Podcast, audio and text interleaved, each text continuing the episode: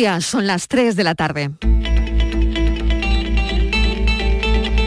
La tarde de Canal Sur Radio con Mariló Maldonado pues yo espero que en, torno a 48 horas, lo que tardemos en publicarlo en el Boletín Oficial de la Junta de Andalucía y trasladarlo a los sectores implicados con los que ya estamos trabajando. Por tanto, sería de carácter inmediato. Así que animo a que se vayan descargando todo el mundo el pasaporte COVID en sus distintos dispositivos, bien físico o bien digital.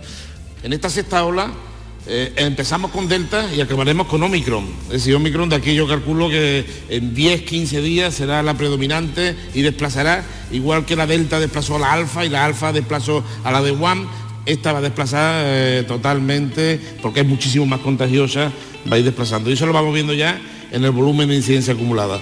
La ley lo que dice es que en exteriores no se usa la mascarilla cuando uno puede guardar la distancia de seguridad. Y estamos viendo en muchas provincias, muchas capitales de provincias, que esa distancia de seguridad es imposible de guardar, con lo cual hemos pedido al Ministerio que por favor volvamos a ese uso obligatorio de la mascarilla, por lo menos mientras estamos en esta nueva ola y en subida franca hacia arriba. El aumento de casos positivos a partir del mes de noviembre ha obligado a reactivar aquellas unidades e incrementar el número de rastreadores en la práctica totalidad de las comunidades autónomas, alcanzando a día de hoy 802 rastreadores. En Andalucía hay actualmente 90 rastreadores en apoyo a la comunidad, estando previsto que se incorporen otros 30 en los próximos días. Porque nosotros dependemos del transporte, especialmente en el agroalimentario, para seguir creciendo. Por tanto, eh, decirle al Gobierno que, que haga o que se siente para ver las actuaciones que se podrían hacer y que para nosotros siempre colaborar en la medida de nuestras posibilidades, porque dependemos mucho de este sector. Fundamentalmente son sistemas eh, frontales que van a venir por el Atlántico. Ya sabemos que ese tipo de, sistemas deja las máximas precipitaciones, por ejemplo, en la Sierra de Grazalema, pero vamos, en general en las provincias occidentales y también en el área eh, mediterránea, costera, próxima al estrecho.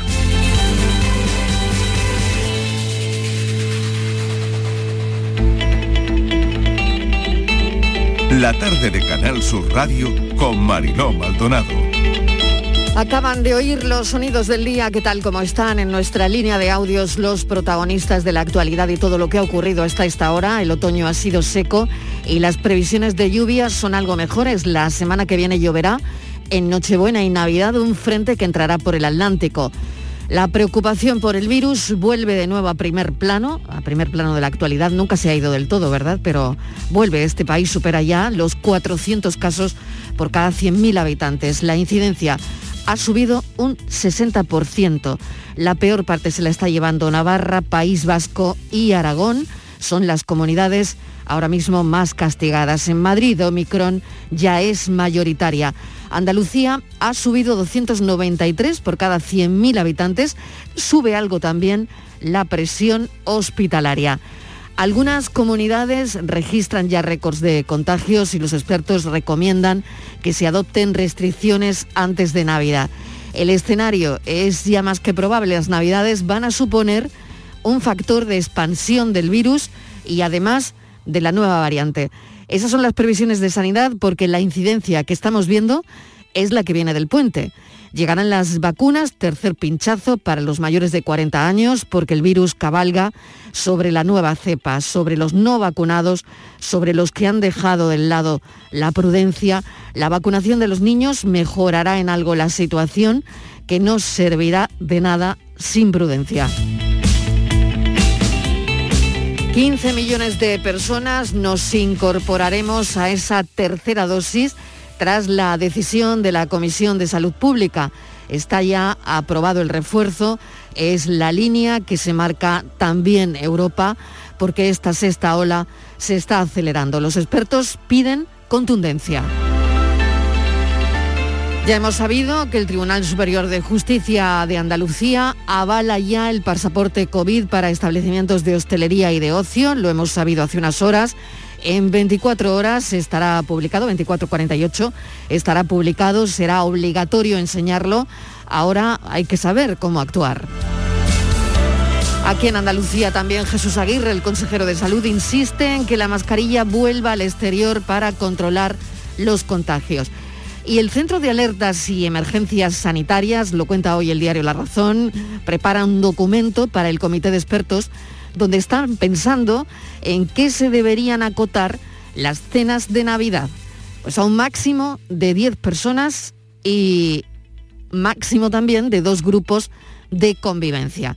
Esas cenas deberían ser de un máximo de 10 personas y un máximo de dos grupos de convivientes. Noche intensa en Bruselas, como saben, ningún gran acuerdo. Ha sido la primera cumbre sin la Merkel, última cumbre europea del año en Bruselas, como les digo, sin acuerdo y mucho debate con el modelo energético y por la respuesta que hay que dar a esos 309 euros megavatio hora, por ejemplo, que vamos a pagar hoy en España. En Bruselas no solo se ha discutido sobre energía, también sobre la pandemia. Francia se ha lanzado a pedir controles, así que de la pandemia también han discutido los 27 sin muchos acuerdos, sobre todo en cómo protegernos frente a las nuevas olas. No quieren medidas desproporcionadas, eso lo han dicho, pero me temo que nadie va a poner en peligro la Navidad. Así que pendientes de las consecuencias y de las consecuencias también y las complicaciones por la huelga del transporte. No se ha movido nada. Es la semana de más pedidos del año. Miedo en el sector hortofrutícola. Muchos millones de euros que se podrían perder. Relevo del ministro de Universidades por su dimisión, el que menos ha aparecido del gobierno, ha tenido poca exposición pública, la verdad, y se le ha criticado mucho. Dos años al frente de las universidades. A Castells le va a sustituir Joan Subirat, el número dos de Ada Colau. Declaración institucional de Sánchez es una de las imágenes del día, también explicando este relevo de Castells. Recomendaciones, pero nada de obligaciones por todo lo que vaya a ocurrir, pues parece que va a depender de nosotros. Hablaremos ahora mismo, dentro de un instante, de todo esto con el experto Rafael Bengoa. Por otro lado, la policía confirma que el cadáver hallado en el río Guadiana es el de Pablo Sierra. Ya saben que lo hablamos el otro día en la tarde en tu búsqueda. El joven estudiante de matemáticas de 21 años que se encontraba en paradero desconocido desde el 2 de diciembre. Un posible accidente del joven en el río, cuyas aguas se registraban, registraban además bajas temperaturas el día en el de, de su desaparición. Podría ser la causa de su fallecimiento, pero lo están investigando todo. Así que, bueno, lo que sí tenemos que contarles es que la policía ha confirmado, lo contábamos el otro día, la desaparición de este estudiante de matemáticas en la tarde en tu búsqueda, pues han confirmado que el cadáver hallado en el río Guadiana es el de Pablo Sierra.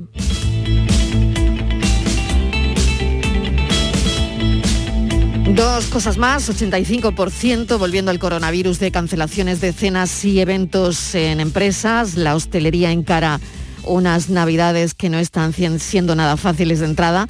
Otro punto a analizar, eh, se están vendiendo muchos test de antígenos, parece que son más caros y con algún desabastecimiento puntual. También lo veremos ahora mismo, lo vamos a comprobar enseguida, se empiezan a reproducir algunos comportamientos que ya nos suenan. Todo nos suena, desgraciadamente, mucho. ¿Quién no conoce un contagio? ¿Quién no sabe de algún confinamiento de alguna persona conocida? Bienvenidos a la tarde. Hola, soy Juan Antonio Jurado. Existen pocas historias tan apasionantes como la de cuatro relucientes jóvenes de los 60 que fueron capaces de revolucionar la historia de la música, además de permanecer inasequibles a modas y generaciones a través de los muchos años que han pasado desde la época del Club La Caverna en Liverpool hasta hoy. Si alguna vez ha escuchado a Paul, a Ringo, a George y a John, será imposible abandonar su recuerdo. Tras escucharla cientos de veces, su intensidad sigue intacta.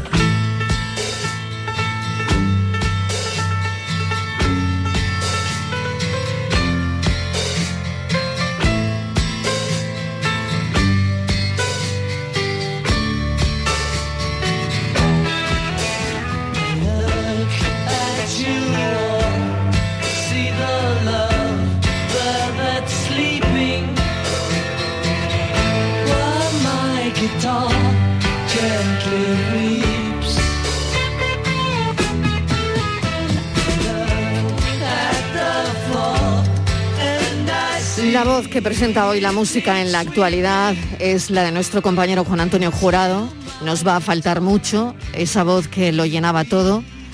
Es un viernes muy triste, muy triste para esta casa. Decirles que todavía no nos lo creemos y que estamos perplejos de lo ocurrido.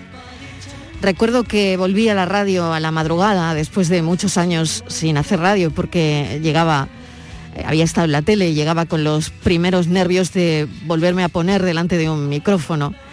Y no olvidaré su mano tendida y el gran espacio que me regaló en esas casi 365 madrugadas. Juan Antonio, gracias porque una teme no haberlo dicho lo suficiente. Qué triste ha sido todo. Este virus sigue jugando con nosotros, con nuestras vidas, y no sé cómo definir la impotencia que sentimos ahora mismo. Adiós, maestro.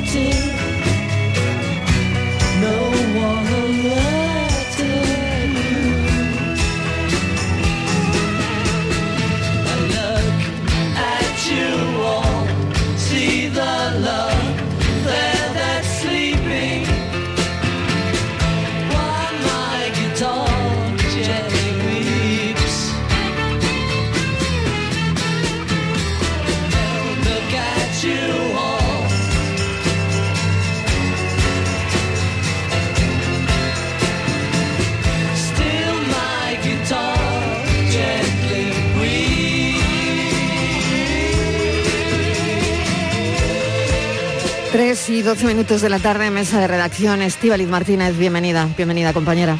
Hola Mariló, ¿qué tal? Buenas tardes. Hoy es un, mal día para, para todos nosotros, para esta casa y muchísima tristeza, Mariló, por los pasillos.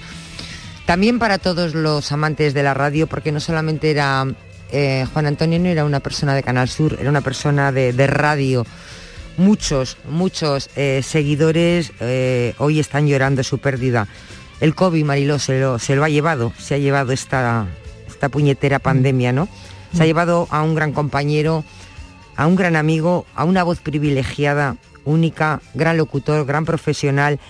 Se ha ido también Mariló la sonrisa de la radio, una persona que siempre sonreía. Fíjate qué curioso que él llegaba, trabajaba casi siempre fines de semana, pero coincidía con él eh, jueves, algunos jueves y casi todos los viernes. Él solía llegar cuando estábamos nosotros en la hora del café y cuando me veía eh, aquí, él pasaba y hay un, hay un cristal que, nos vemos, me saludaba y siempre entraba y me decía, cafecito, te traigo cafecito. Y yo le decía, no, no, no, no, no, te traigo cafecito, que es hora de cafecito. Todos los días con una, con una sonrisa, ¿no? Me decía, estoy ahí, si quieres me, me lo pides.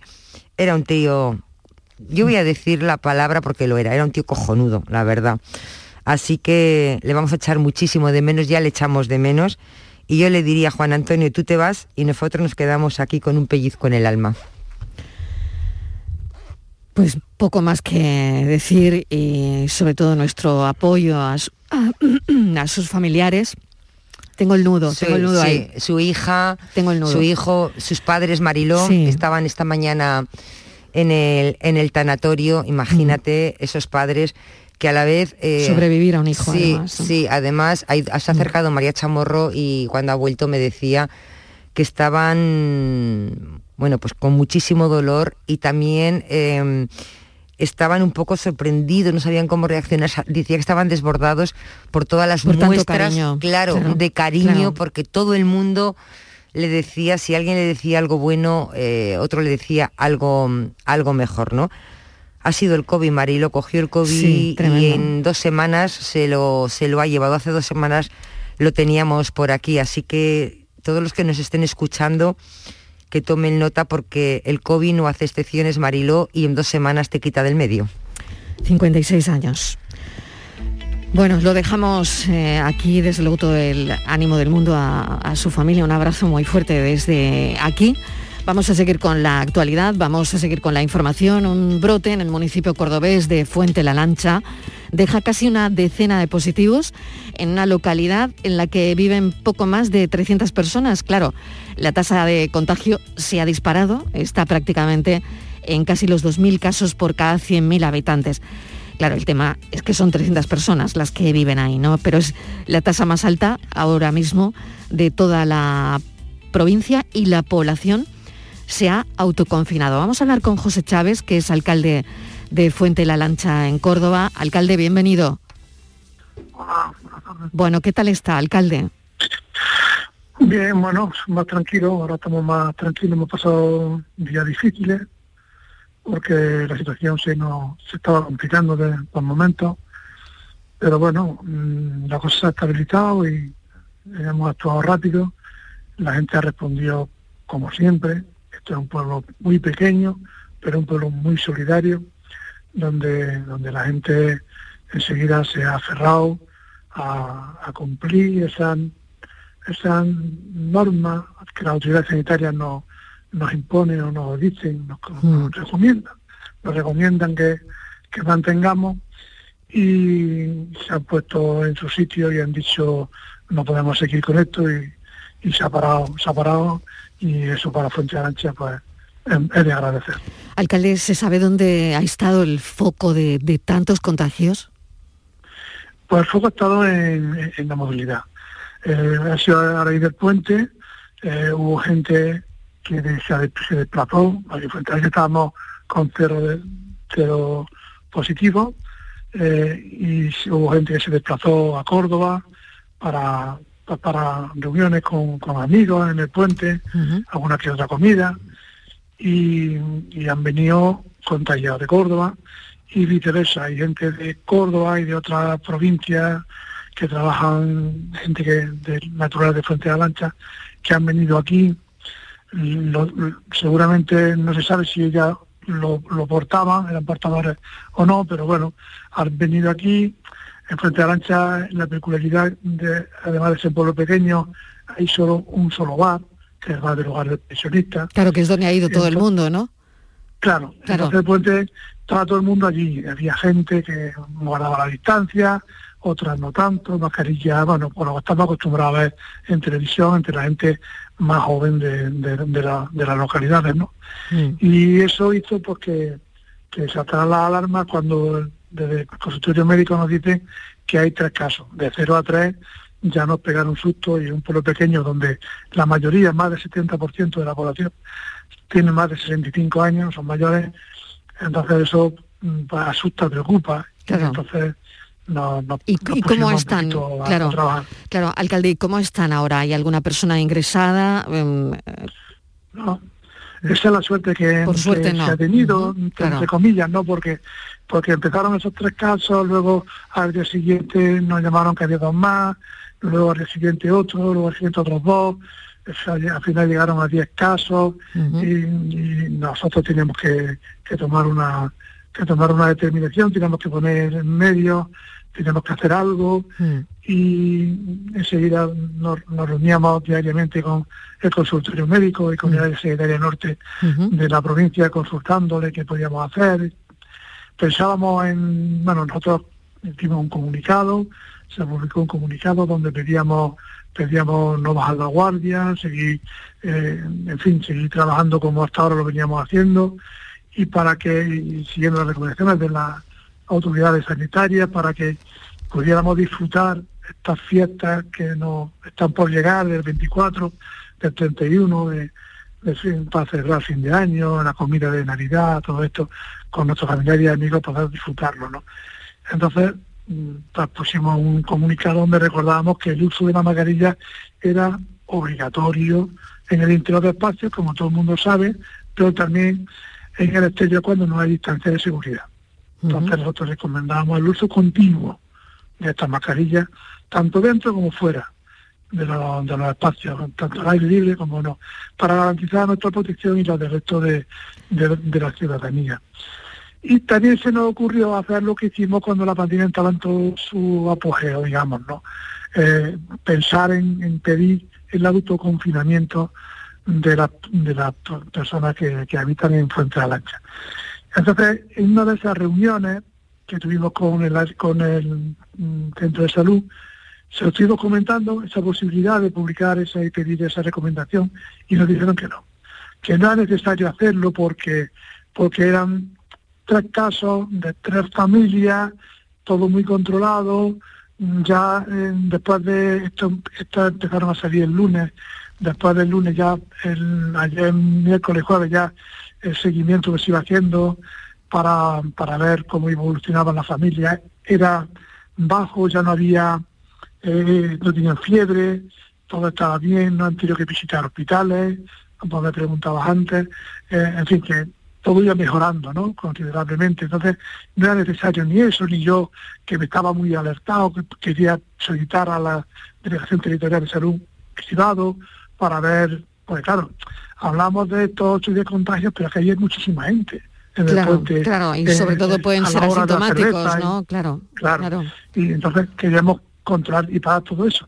Pero no fue necesario, no fue necesario porque, porque la gente en cuanto vio esto, cuando vio que estaba pasando, la gente se, se, autoconfinanció, se metió en su casa y se cerró y, vamos, ellos mismos lo han hecho, no, no hemos tenido que pedir ese, ese confinamiento nosotros voluntarios, ellos mismos lo hicieron, ¿no? Entonces, va por la mañana un pueblo pequeño donde la gente va a hacer su, sus tareas, eh, digamos, cotidianas, de comprar el pan, de ir a la tienda, comprar el pescado, la fruta, su alimentación, de, moverse para lo justo, lo imprescindible, y llega una hora que a partir de las 12 no te encuentras a nadie por la calle. Ya no te encuentras a nadie, es decir, la gente está en casa metida. E incluso la gente joven, que era la, la que, digamos, Mm, se ha tomado un poquito más de libertad que, que los mayores, que ellos siempre han sido muy respetuosos con la enfermedad, porque esta enfermedad, este contagio, hay que tenerle mucho respeto, que no se le puede olvidar a la gente eso, que esto no es un juego, que esto no se ha acabado, que estamos están perdiéndose muchas vidas a consecuencia de eso, ¿no? Y entonces la gente se, se, se han metido en sus casas y salen, yo lo veo que salen a hacer deporte, pero ellos van con su mascarilla a pesar de, no tener que llevarla. En fin, que la gente ha sido muy respetuosa y eso es una cosa de agradecer desde, el ayuntamiento que me hayamos encontrado con ese respaldo de la población. Sin duda, sé que han suspendido todos los actos, cabalgatas, mm, en fin, todo. Y Estival, no sé si tienes alguna cuestión más para el alcalde. Sí, solamente no sé eh, contrastar y que confirmar esos positivos. Hablaba usted de 8-10, dice que es un municipio con el 70% de la población mayor pero afortunadamente, digo afortunadamente que los positivos no, es de, no son personas mayores, sino que deben de ser jóvenes, ¿no? que están entre los 30 y los 40 años. No sé si también hay algún menor. Sí, la, gente eh, son, no, están controlados, son tres familias, de, eh, son de personas con, con mucho 40, 45 años, y hay dos, dos de ellas son menores, dos chicos son dos hijos de, de esta familia personas son menores, pero también como cuando empezaron a encontrarse más, eh, dejaron de ir al colegio, es decir, que tampoco ha afectado al, colegio para nada. no, han tenido que intervenir la delegación para ni cerrar ningún aula ni hacer nada, nada, así que la educación sigue como normalmente se viene hasta ahora y lo que tenemos al, día de hoy tenemos 8 positivos en Fuente de Lancha. Lo que pasa es que con 342 las cuentas que se echan para el tema de porcentaje, pues es muy escandaloso. Sale 2.339 casos. Lo decía al principio, claro que sí. Alcalde, pues muchísimas gracias por habernos atendido. José Chávez, alcalde de Fuente de la Lancha, en Córdoba. Un saludo afectuoso. Gracias. Cuídese. Gracias a vosotros. Un saludo. 3 y 25 minutos. Ya saben que les contábamos en el arranque que el Tribunal Superior de Justicia de Andalucía ha ratificado este viernes el certificado COVID o la prueba diagnóstica negativa planteados por la Junta para el acceso de los usuarios a los espacios interiores de establecimientos de hostelería, ocio y esparcimiento sin incluir a los trabajadores. Recomendaciones, recomendaciones pero nada de obligaciones, por lo que todo lo que ocurra a partir de ahora dependerá de nosotros, ¿no? Ya parece que eh, de nosotros depende tumbar esta ola. No sé si vamos algo a ciegas, qué pasó con la inmunidad de grupo, si eh, hay que tomar restricciones más serias. Eh, nos estamos contagiando vacunados, eso está claro, ¿no? ¿Cómo es posible, ¿no? Esta pesadilla de gente incluso contagiándose en algunos casos por tercera vez, ¿no? Bueno, yo estoy alucinada, me imagino que como la mayoría de la gente. Por eso queremos hablar con una voz autorizada. Rafael Bengoa nos atiende a esta hora, experto en salud pública Asesoró, como saben, a Barack Obama, es exdirectivo de la Organización Mundial de la Salud. Señor Bengoa, bienvenido. Gracias por atender nuestra llamada. A ustedes, muchas gracias, buenas tardes. Bueno, muchas preguntas. Parece que mm, no vale solo con el certificado COVID, no vale solo con la vacunación. Eh, bueno, ¿cómo es posible que esta pesadilla siga imparable? Bueno, yo creo que poco a poco se irá confirmando también que mm, este es un virus estacional. Eso no lo vamos a saber de verdad hasta que no entremos el año que viene en fase ya endémica, ¿no? donde lo tenemos controlado como el de la gripe y otros. Pero mm, por la forma que se ha expresado eh, este invierno, aquí empezando más en el norte ya poco a poco alcanzando todo el país, parece que el hecho de habernos encerrado antes en el norte que en el sur en casa, eh, el hecho, obviamente, de que todos ya en toda España estemos perdiendo eh, la inmunidad eh, de las dos de las dos dosis de vacuna, la necesidad de, introducir una tercera que nos vuelva a subir a un muy buen nivel de protección, extenderla a los de más de 50, de 40, de 30 también poco a poco, pues mm, básicamente eh, indica de que eh, estamos continuamente eh, por detrás del virus, el virus hace sus cosas mm, y nosotros tenemos que reaccionar a estos cambios que hace el virus. Por lo tanto, estamos siempre como atrapando el virus después de que nos haya nos haya pegado otra otra oleada. Y en esa estamos y yo creo que lo podemos combatir bien, pero probablemente haya que fortalecer las restricciones, como usted indicaba.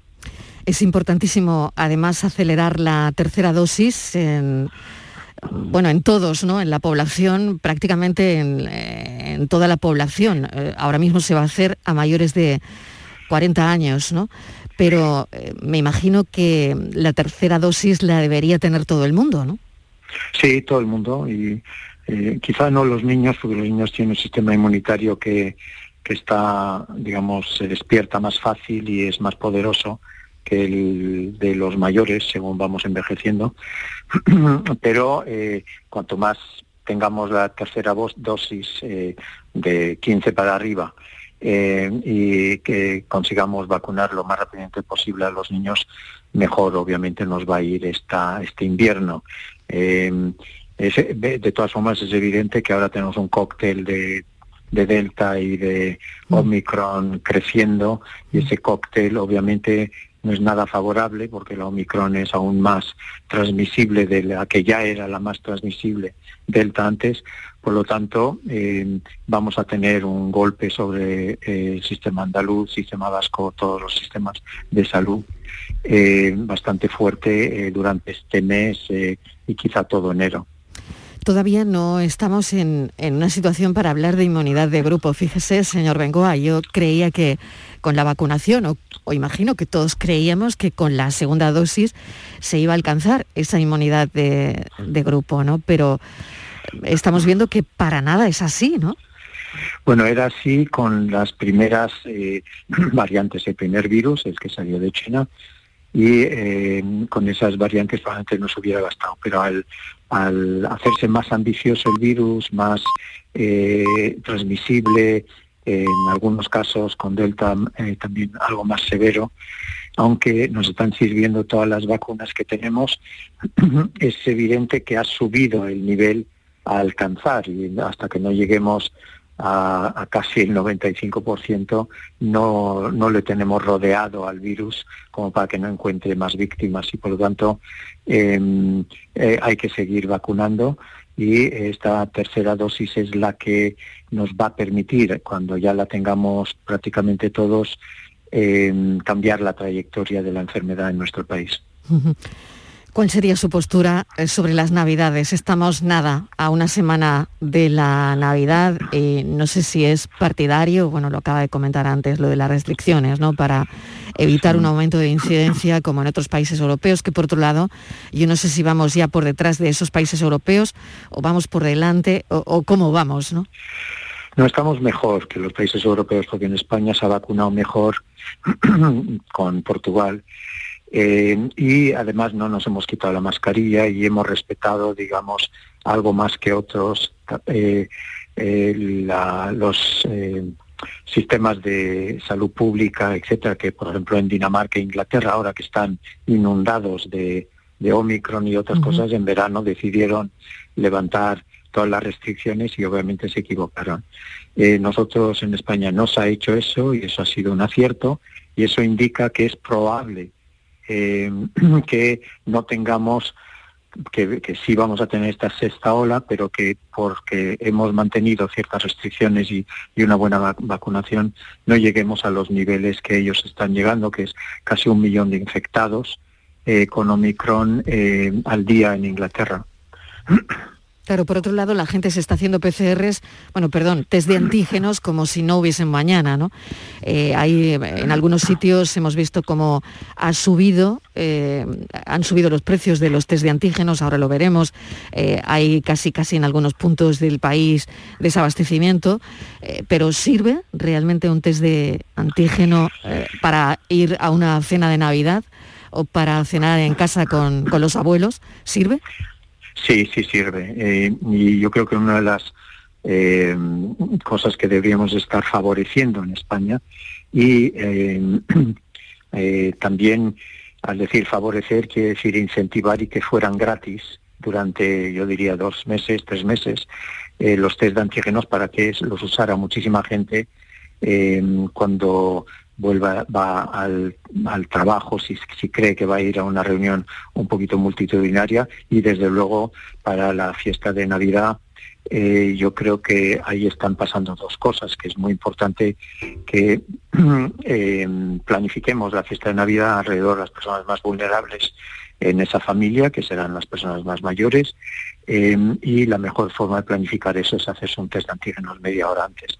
De todas formas, el propio virus está infectando tanto eh, que em, em, en el fondo nos está planificando eh, la cena de Navidad el virus, porque esta semana, por ejemplo, se, van a infectar muchos miembros de la familia que creen que se van a reunir, pero no se van a poder reunir porque va a haber casos en las casas. Por lo tanto, el virus ya nos está estructurando eh, cuántos vamos a estar alrededor de la cena de Navidad. Totalmente, es verdad que lo hablábamos ayer, las personas que, bueno, ayer, hoy, den positivo ya no llegan, es decir, no tienen que estar confinadas y la cena de Nochebuena y Navidad estarán confinados las personas que, que den positivo pues estos días, ¿no? Ayer, hoy, eh, bueno, voy a, darle paso a Estivaliz que tendrá alguna cuestión más. Estivaliz.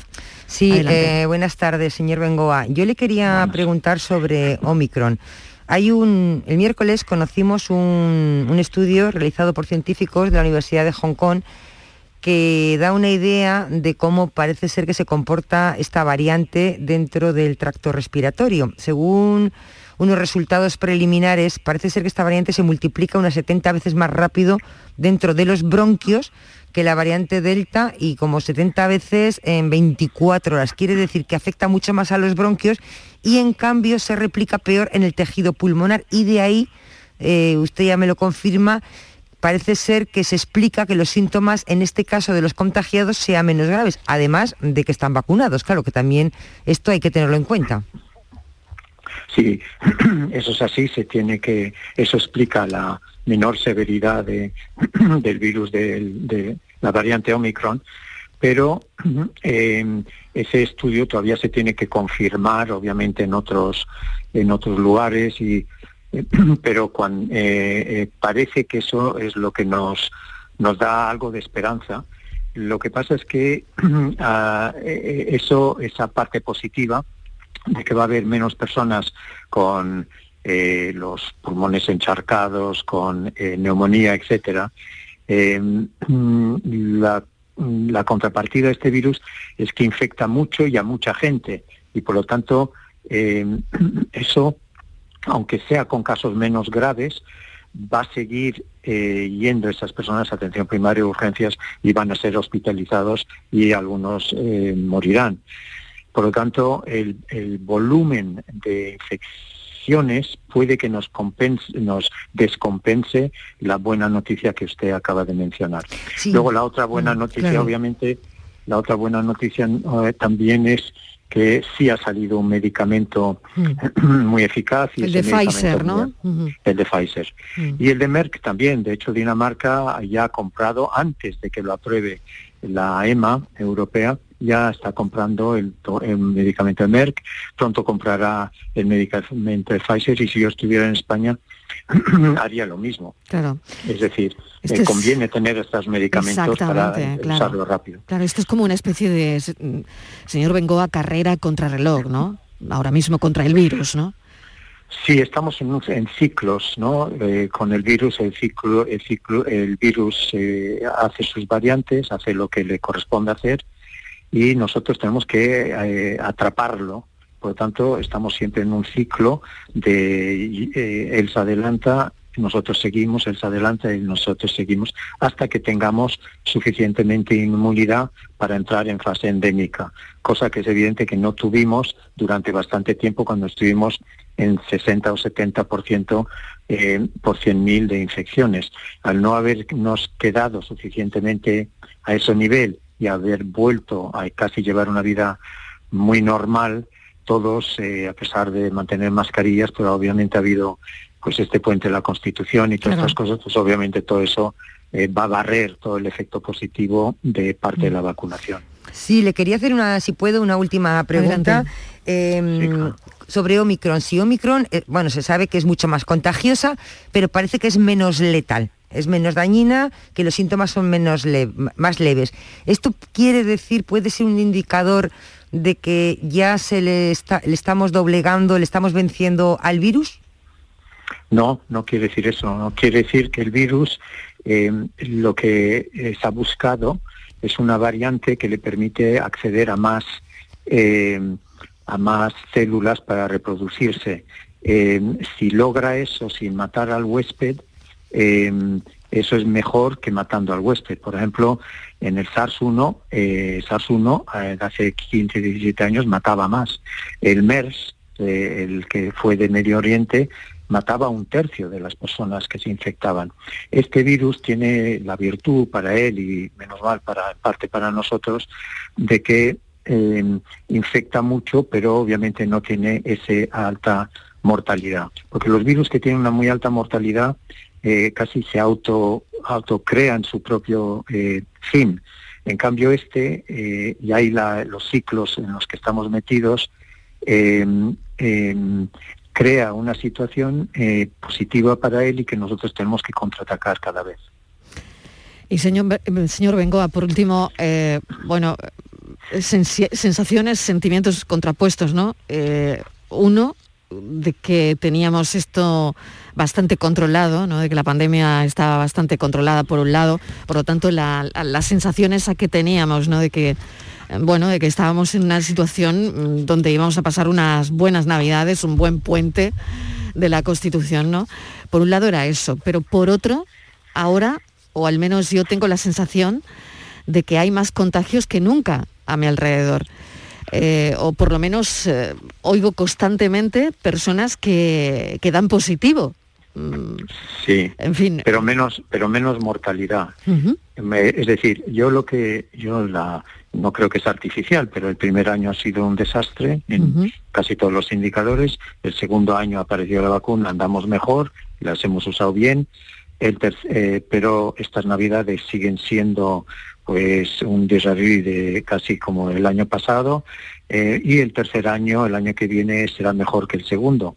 Por lo tanto, vamos a mejor. Lo que pasa es que eh, los, todas las epidemias estas, la de hace 100 años y la de hace 130 años, eh, en 1889 se expresan durante tres o cuatro años, siempre en distintos ciclos hasta que desaparecen. ¿Cuánto cree que nos queda? Eh, habíamos oído la, la, cifra el otro día de unos cuatro años que nos dio el bajón, la verdad. Pero no sé si es un atrevimiento Mm, dar un, número de años mm, o, no, o esto tiene, eh, tiene un tiempo determinado ¿no? por el estudio de otras pandemias en la historia. Pues es difícil porque en epidemiología, en salud pública, obviamente eh, eh, no nos gusta demasiado hacer predicciones como si tuviéramos una bola, pero para lanzarnos un poquito, depende un poquito de si, si logramos este año que viene vacunar a todo el mundo, que además lo vamos a lograr, de 15 para arriba con la tercera dosis, eh, vacunamos a los niños, que aunque haya gente que está teniendo dudas, es evidente que tenemos que em, eh, vacunar a los niños porque eh, no lo, estamos haciendo en, en, parte por los adultos, pero lo estamos haciendo también mucho para los niños. Es decir, en Estados Unidos eh, ha habido eh, muchísimos muertos adultos, 800.000, y hay gente que dice solo 250 niños han muerto, pero bueno, han muerto 250 niños, y en España eh, unos 20, en Inglaterra unos 50, por lo tanto hay que vacunar a, los niños porque hay que proteger a los adultos y a los propios niños. Por lo tanto, eh, eh, si vacunamos a todos con tercera dosis, avanzamos bien con la vacunación en los niños, pues tenemos que saber que tenemos que pensar que eh, tenemos esto muchísimo más controlado para el verano que viene. Señor Bengoa, muchísimas gracias por habernos concedido su tiempo y bueno, haber arrojado algo de luz sobre las cifras y, todo lo que nos está volviendo a pasar. Muchísimas gracias, un saludo. A ustedes, mucho ánimo. Gracias. Rafael Bengoa es uno de los expertos en salud pública más respetados de este país. Ya saben que asesoró a Barack Obama en materia sanitaria. Ha avisado de que en los próximos siete días muchos españoles van a dar positivo por coronavirus, lo que va a impedirles, lo han oído, lo ha dicho aquí, participar en las comidas y cenas de Navidad. El aviso de Rafael Bengoa va en la misma línea que el del director regional de la Organización Mundial de la Salud para Europa, que ha pedido a los europeos que sean precavidos durante la Navidad. Así que como esto va a seguir así, pues ellos han pedido que se realicen test de antígenos o una PCR antes de las reuniones sociales con motivo de las fiestas. Lo ha mm, dicho aquí también Rafael Bengoa cuando le hemos preguntado por los test de antígenos. Ha dicho que sí, que es positivo, incluso hacerlo durante media hora antes de ir a la cena. ¿no? La postura de Rafael Bengoa coincide además con el de la viróloga Margarita del Val. Nos estamos acordando de sus palabras porque ella también ha asegurado recientemente que son una de las herramientas más potentes para evitar contagios en la Navidad. Así que me voy a ir dos minutos a publicidad, pero lo siguiente que vamos a hacer es hablar con el secretario del Consejo Andaluz de Farmacéuticos para preguntarle por los test de antígenos. La tarde de Canal Sur Radio con Mariló Maldonado. También en nuestra app y en canalsur.es. Sevilla. Canal Sur Radio. Vuelve al patio de la Diputación la muestra de la provincia. 10 ferias empresariales desde el 16 de octubre al 19 de diciembre. Cerveza artesanal, vinos y licores, joven empresa, mujeres empresarias, nuevas tecnologías, productos y sabores de la provincia. Te esperamos. Conoce tu provincia. Más información en la web prodetour.es. Diputación de Sevilla. ¿Conoces un taller de confianza? Claro, Vía Sur, taller especializado en carrocería, mecánica y electricidad, que trabaja con todas las compañías. Además, ahora te regalan un chaleco sin mangas con cualquier reparación. ¿Y sabes dónde está? En Alcalá de Guadaira, calle La Red 92 para cualquier reparación y en Avenida Fernández Murube 18 solo para carrocería. Vía Sur, el taller de tu vehículo. Una consecuencia desastrosa como el pie diabético tienen solución en Clínica CPM. La medicina hiperbárica es beneficiosa en multitud de circunstancias. Úlceras, trastornos del sueño, oncología, recuperación de deportistas. Oxigenar tu cuerpo potencia tu sistema inmunitario y eso es posible gracias a Clínica CPM. Ven a conocernos a Espartinas y recupera tu vida. Oxigena tu cuerpo en Clínica CPM. Han sido días duros, meses separados, vernos a través de pantallas y de abrazos virtuales. Sí, hija, estoy llegando. Voy en el autobús. Estamos deseando verte, mamá. Si algo nos ha enseñado esta pandemia, es que moverse es un regalo. Hija, mamá, ¿cómo os he echado de menos? Esta Navidad vuelve a moverte por Sevilla. Feliz tu Sam. Sentido con el que no nacemos, que se educa, se aprende y se trabaja. No temas, el uso no lo gasta Sentir que puedes cuando otros dudan de que puedas. Dejar de oír las dudas que hay ahí fuera y así escuchar lo que susurra tu alma. Y en la oscuridad ver solo luz, ver solo calma. Es la actitud la que nos hace capaces. Grupo Social 11. Feliz Navidad. Aquadeus, ahora más cerca de ti, procedente del manantial Sierra Nevada, un agua excepcional en sabor, de mineralización débil que nace en tu región. Aquadeus Sierra Nevada es ideal para hidratar a toda la familia y no olvides tirar tu botella al contenedor amarillo. Aquadeus, fuente de vida, ahora también en Andalucía. En la Universidad Internacional de Andalucía estamos especializados en posgrado y formación permanente desde hace más de 25 años Estamos especializados en hacer que nuestro alumnado crezca profesionalmente, en formarle a la medida de sus necesidades. Estamos especializados en especializarte. Descubre más en unia.es. Si me toca el bote del Eurojackpot de este viernes, exijo pasar a ser conocido como Iván el del Eurojackpot y que mi hija sea Marta la despreocupada y mi nieto Hugo el Sibarita y así con los que vengan, el bisnieto, el otro y el otro. Eurojackpot, el megasorteo europeo de la 11. Este viernes, por solo 2 euros, bote de 72 millones. Eurojackpot, millonario por los siglos de los siglos. 11. Juega responsablemente y solo si eres mayor de edad. La actualidad y las novedades en salud. Las noticias sobre investigación médica, prevención, terapias y un consultorio para responder a tus dudas. Envíanos tus consultas en una nota de voz al 616-135-135. 616-135-135. Por tu salud con Enrique Jesús Moreno. De lunes a viernes desde las 6 de la tarde. Quédate en Canal Sur Radio, la radio de Andalucía. Las respuestas a tus preguntas están en la noche más hermosa. Historia, ciencia, misterio, crecimiento personal. Un programa fascinante para tus noches del fin de semana. La noche más hermosa. Viernes y sábados, desde las 11 de la noche, con Pilar Muriel. Quédate en Canal Sur Radio. La radio de Andalucía.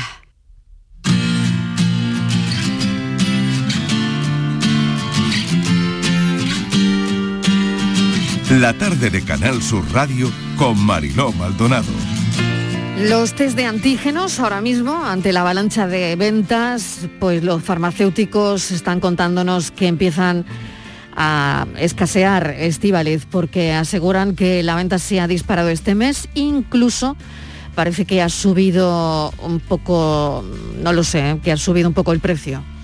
Sí, Marilo, bueno, un poco o, bastante, ¿no? Teníamos eh, estos test que los podíamos comprar entre 3, 4 euros y ya pueden estar incluso a 8 euros, Marilo. Pero es que, ¿sabes qué ocurre?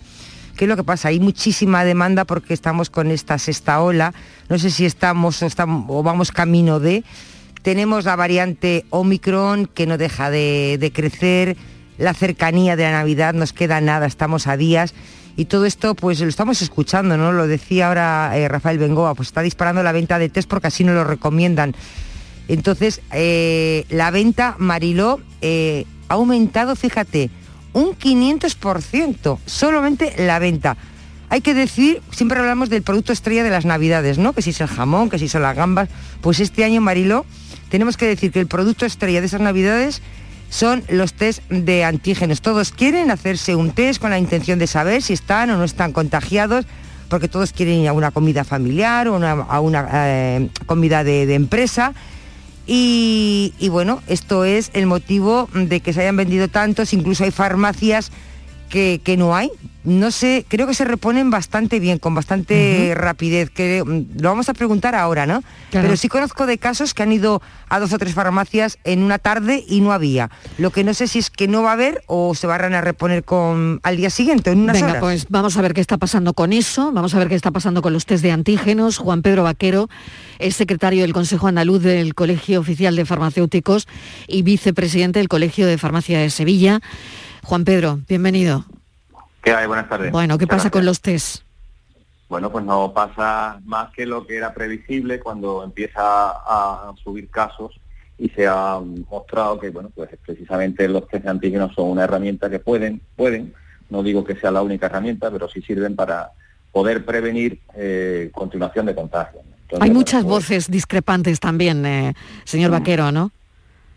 Bueno, eh, esto es como todo, que aquí no hay una sola medida que sea la única posible, ¿no? Y de hecho lo hemos visto cuando no teníamos mascarillas, luego al principio no eran obligatorias, luego sí eran obligatorias, al principio no había. Esto es que a medida que ha ido pasando la pandemia hemos ido pasando por distintas fases. Evidentemente la utilidad de los test está fuera de toda duda, porque además tienen ya una alta especificidad y sensibilidad lo que sí es cierto es que tienen que ser utilizados dentro de un ámbito más amplio de prevención y de cribado. Entonces, no es una herramienta que vaya a suponer que nos vamos a asegurar 100% de que no vamos a contagiar, porque efectivamente, como todo, todo tipo de material, eh, en este caso diagnóstico, tiene unas limitaciones. En este caso, las limitaciones que tiene el test son que son autotest, es decir, que hay que hacérselo cada uno, y por lo tanto hay que tener una cierta, no hace falta una gran técnica, pero hay que tener una medio técnica para hacerlo bien y después este test lo que detecta son cargas virales concretas, es decir, antígenos es equivalente a carga viral. Si no tenemos una carga viral suficiente para alcanzar el mínimo de sensibilidad, pues efectivamente ese test saldrá negativo, lo que, lo que no significa que no estemos contagiados, sino simplemente que no tenemos la carga suficiente para que el test lo detecte. ¿Esto qué significa? ¿Que un test negativo supone que la persona es negativa? no pero sí puede suponer que un test positivo con muchísima probabilidad signifique que esta persona pueda estar contagiada. Por lo tanto, nosotros recomendamos que cuando se haga un test, al menos se tenga la mediana certeza de que se tiene síntomas, porque así aseguramos que posiblemente ante un positivo estamos asegurando que sí y ante un negativo muy posiblemente no tengamos el virus. Claro, con síntomas ese test eh, puede dar eh, positivo más fácilmente, ¿no? Cuando ya tienes algo de carga viral. Efectivamente, efectivamente. Esa es la clave fundamental, esa es la clave, ¿sí? fundamental. Y sobre todo porque, Claro, ahora que hay tantos resfriados y que nos estamos acatarrando porque hace frío, y, bueno, pues distinguir un resfriado de un COVID, ¿no? De un COVID, efectivamente. Por ejemplo, puede servir para eso, ¿no? Que ya es bastante. Estivaliz, no sé si tienes Una cosa muy rápida, más. ¿qué tengo que hacer si doy positivo en un test de antígenos que me he hecho en mi casa? Pues lo que tiene que hacer es comunicarlo a, su centro de salud y lo que tiene que hacer es eh, pedir cita, comunicarlo también al teléfono de, Salud Responde, eh, con lo cual ya se van, a poner en contacto con su, con su, mm, su teléfono. Se tiene que aislar, por supuesto, es lo primero que tiene que hacer, aislarse al menos 10 días eh, y ponerse en contacto con, la, con su médico de cabecera, con su médico de atención primaria o bien con el con Salud Responde para dar cuenta de que le hagan el seguimiento adecuado y pues, pues, bueno, entrar en el circuito normal de la atención primaria. Juan Pedro Vaquero, muchísimas gracias. Volveremos a hablar. Eh, y bueno, ahora mismo no hay desabastecimiento aquí en Andalucía, ¿no? Podemos ir a la farmacia y conseguir un test de antígenos sin problema. Va, a ver, lo que podemos tener puntualmente son picos de demanda que se reponen con facilidad, porque efectivamente la, la demanda ha subido muchísimo y bueno, lógicamente a lo mejor podemos tener algún tipo de tensión, pero yo puedo garantizar que va a haber test para todo, a lo mejor no en el momento eh, lo que lo tengamos, pero a, poco tiempo, al día siguiente vamos a tener eh, de nuevo test, con lo cual la, demanda va a estar garantizada que se puede cubrir. Muchísimas gracias Juan Pedro Vaquero, secretario del Consejo Andaluz de Colegio Oficial de Farmacéuticos. Gracias, un saludo. Vamos con la foto del día, Virginia Montero, ¿qué tal? Hola, buenas tardes. La imagen de hoy es la propuesta por Alberto Román. Desde hace más de 20 años es periodista y fotoperiodista de Diario Ideal de Jaén, responsabilizándose de la zona de Úbeda, ciudad patrimonio de la humanidad en la que reside. En el ámbito fotográfico es especialista en paisaje y paisanaje urbano, así como en fotografía de espectáculos, sobre todo musicales, siendo además fotógrafo oficial de diferentes festivales y eventos. Y ya saben nuestros oyentes que pueden ver la foto del día en nuestras redes sociales, en Facebook, La Tarde con Marilo Maldonado y en Twitter, arroba La Tarde Mariló. Hoy tenemos en prensa, en el país concretamente, un primer retrato de Omicron. Una imagen microscópica y un estudio que nos permiten conocer cómo es este coronavirus, también en apariencia. Y es bueno conocerlo porque ha venido para quedarse, si no él, sí sus posibles variantes. Por los estudios realizados sabemos que esta nueva versión se transmite con mucha más facilidad, incluso entre los vacunados, pero es controlable con dosis de refuerzo y otras medidas. Sabemos igualmente que es muy exitosa en las vías respiratorias altas, lo que explicaría la explosión de contagios, pero a la contra es menos eficiente que sus predecesoras en el pulmón, lo que sugiere una menor letalidad. La imagen aumentada de este enjambre microscópico de color amarillo no es que nos revele mucho por sí misma, pero al menos nos permite ponerle cara al enemigo. Yo creo que incluso sonríe viendo cómo crece nuestra preocupación a la vez que crecen los contagios. Pero sobre todo, la imagen da que pensar en cómo una cosa tan pequeña puede hacernos una faena tan grande. Toca agarrarse a la ciencia y a quienes manejan esos microscopios capaces de mostrarnos a qué nos enfrentamos. Pero también toca poner cuidadico Buenas tardes y a cuidarse. Me quedo con esa recomendación. Fotoperiodistas que eligen la imagen del día. Tengo abierta la foto en la pantalla del ordenador. Y es verdad, es de color amarillo. La tarde de Canal Sur Radio con Mariló Maldonado. Estos son nuestros teléfonos 95 1039 105 y 95 1039 16. Y un saludo para Rubén Candela, que como cada viernes nos acompaña hoy en versión breve, pero ya ampliaremos eh, todo lo que tenemos que contar hoy. Virginia, Rubén, ¿qué tal? Bienvenido. Hola, Rubén. No sé si nos oye. Rubén, ¿nos oyes?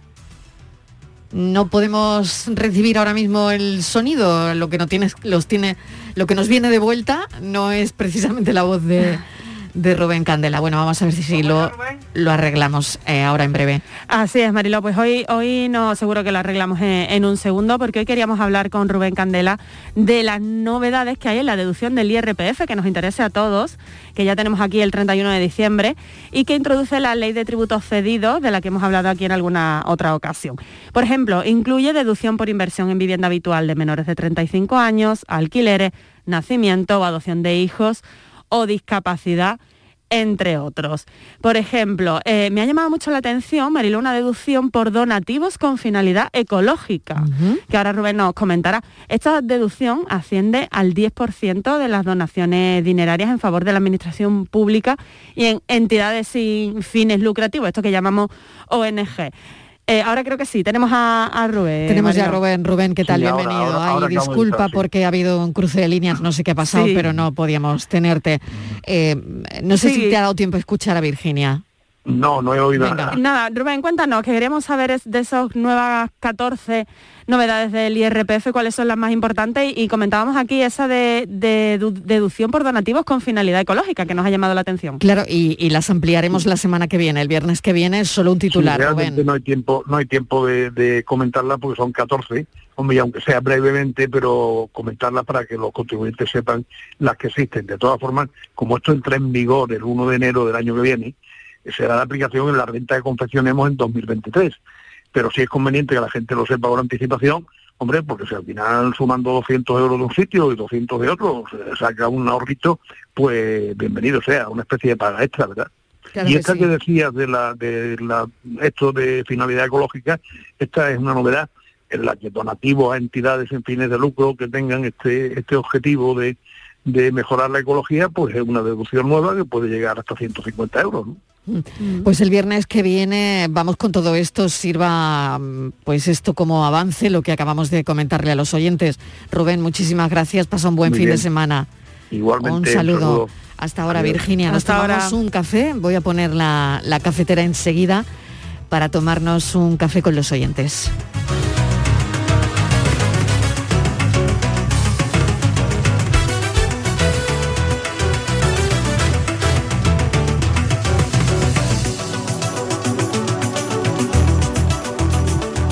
La tarde de Canal Sur Radio con Mariló Maldonado.